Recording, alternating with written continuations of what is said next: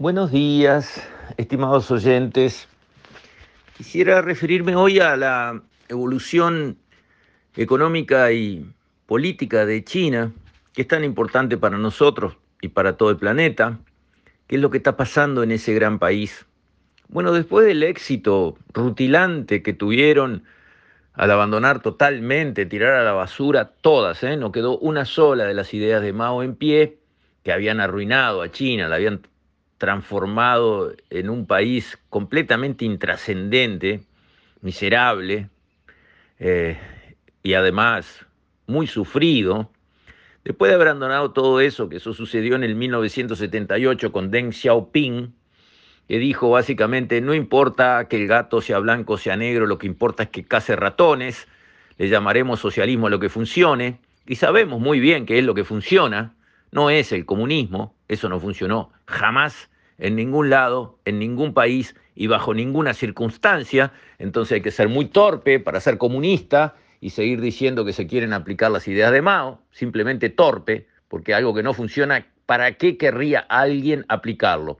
La única razón que tiene alguna lógica es, si yo consigo el poder como directivo del Partido Comunista, siendo que soy hoy una persona que envidio a todo el mundo, cuando tenga el poder voy a vivir muy bien yo, aunque el país se vaya al tacho. Ah, esa lógica tiene un sentido, un sentido patético y ruin, estamos todos de acuerdo, pero tiene al menos un sentido.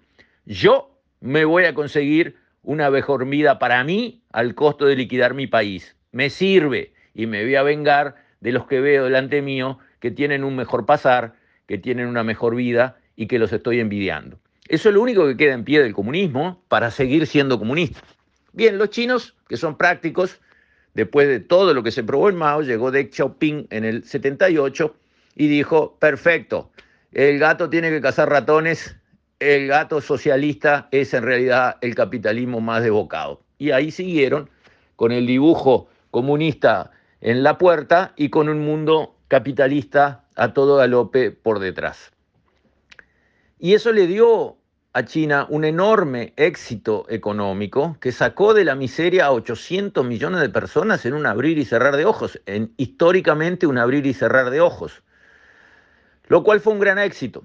Pero por el camino cometieron errores. Por ejemplo, por dudar de su propio poder de generar riqueza, se asustaron con un incremento fuerte de la población y decidieron frenar el crecimiento de la población china por decreto, estableciendo aquella norma de un solo hijo por pareja, lo cual fue horrible.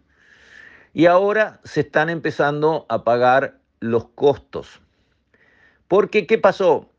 Eso envejeció la población china porque naturalmente todas las poblaciones humanas tienen un proceso por el cual al principio, cuando vivíamos en las cavernas, prácticamente las poblaciones humanas no crecían nada, porque las mujeres empezaban a tener hijos con su primer ciclo y no paraban hasta que tenían su último ciclo, pero se les morían casi todos los hijos que, nacían y, y, los que sobrevivían tenían mortandad alta también por enfermedades y por violencia y lo que sea, con lo cual la población prácticamente no crecía. Después, cuando se radicó la población en las ciudades, mejor comida, mejor seguridad, empezaron a aumentar las poblaciones. Después, cuando eh, se entendió el tema del saneamiento y del agua de buena calidad y todo eso, más, más fuerte fue el aumento de la expectativa de vida y, de las poblaciones, esa evolución, y llega un momento en que las sociedades eh, empiezan a tener menos hijos por parejas, porque ya no se necesitan tener muchos hijos para que sean la seguridad social del futuro, que algunos sobrevivan y estén vivos para cuidar a los padres ancianos, ya hay sistemas de seguridad social en marcha, por lo tanto las parejas empiezan a tener menos hijos, se conoce cómo hacer para manejar la cantidad de hijos que una mujer este, quiera tener en su vida, y de ese punto de vista empieza a descender la población, porque cuando una pareja tiene menos de dos hijos en promedio de la sociedad, la población empieza a caer como sucede ya con la población europea pura, no los inmigrantes, la japonesa pura, no los inmigrantes, y así. China adelantó ese estadio de evolución de su sociedad por la política de un solo hijo, con lo cual va camino a volverse una sociedad vieja antes de ser una sociedad rica, cosa que no hicieron así los europeos y los japoneses, por ejemplo, que primero se hicieron ricos y después se hicieron viejos. China está llegando a envejecerse cuando todavía no se ha enriquecido, porque si bien es cierto que hay este, millones de millonarios chinos y todo lo que quieran, el PBI per cápita en China todavía es bajísimo.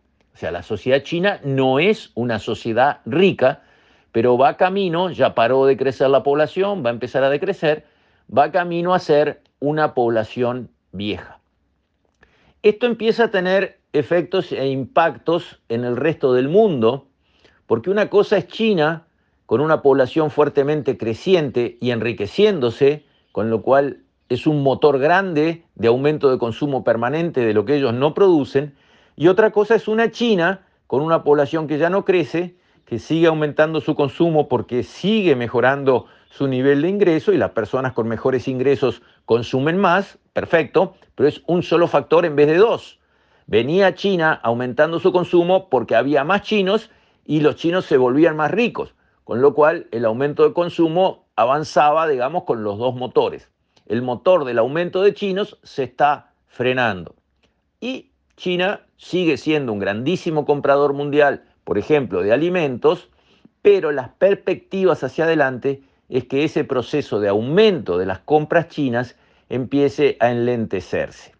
No en todos los rubros a la vez, en algunos más que otros. Por ejemplo, en la carne vacuna, China sigue siendo un gran y creciente comprador. ¿Cómo está Uruguay? Bueno, Uruguay está tercero entre los suministradores de carne vacuna para China después de Argentina y Brasil. Luego viene Estados Unidos, Australia y Nueva Zelanda.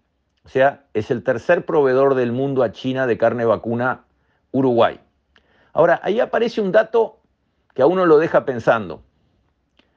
La carne vacuna china se ha pagado 5 mil y pocos dólares la tonelada. La carne vacuna argentina, 5.600 y la brasilera, 6 mil y pico. Quiere decir que nuestros vecinos, vendiendo el mismo tipo de carne que nosotros, están vendiéndola más cara en Estados Unidos, en China. Los Estados Unidos venden su carne a 9 mil y pico, pero eso podría ser por efecto de que básicamente es carne de feedlot. La carne de feedlot da una grasa blanca, mientras que la carne de pasto da una grasa amarilla. Y en la clasificación de calidades internacional de la carne, que no la armamos nosotros, la grasa blanca representa un producto de mayor calidad, lo cual, del punto de vista alimenticio y, y de sabor, no es así, pero eso es el estándar que está fijado. Entonces, que Estados Unidos con carne filot tenga un precio superior es entendible. Argentina y Brasil, carne criada a pasto como nosotros con un precio superior en China. ¿Qué pasa? Yo espero que INAC estudie el tema y nos dé una respuesta, porque para eso tenemos un INAC, ¿no? Es Instituto Nacional de la Carne. ¿Por qué la carne uruguaya se vende más barata en China que la carne brasilera o argentina? Una solución puede ser, bueno, no, se vende al mismo precio, pero quedan en los brokers, quedan en, en, digamos, en las trading internacionales puestas en zonas francas del mundo, con baja tributación. Hay una escala ahí en las exportaciones que deja una parte del precio y por lo tanto lo que este, se transa en frontera en Uruguay es menos. Puede ser. Pero si eso es así, es importante que nuestros productores rurales lo sepan porque el precio real que puede llegar a pagar una industria es el precio al que vende al consumidor final. Si entre medio tiene una trading y hace, digamos, una media vuelta o hace una transacción comercial eh, eh, para aliviar cargas fiscales, cosa que es más viejo que andar a pie, no nos vamos a, espantar. Este, bueno, está todo bien, pero es parte del precio que recibe. O hay otras razones de fondo que hacen que la carne argentina y la brasilera valga más que la uruguaya en China es una respuesta que los productores de carne vacuna uruguaya precisan ahora. Y para eso tenemos un Instituto Nacional de Carne. Entonces, quedo a la espera del estudio correspondiente que aporte las respuestas correspondientes que son muy importantes, sean ellas cuales fueren, para la producción de carne vacuna del Uruguay. Con esto, estimados oyentes, me despido.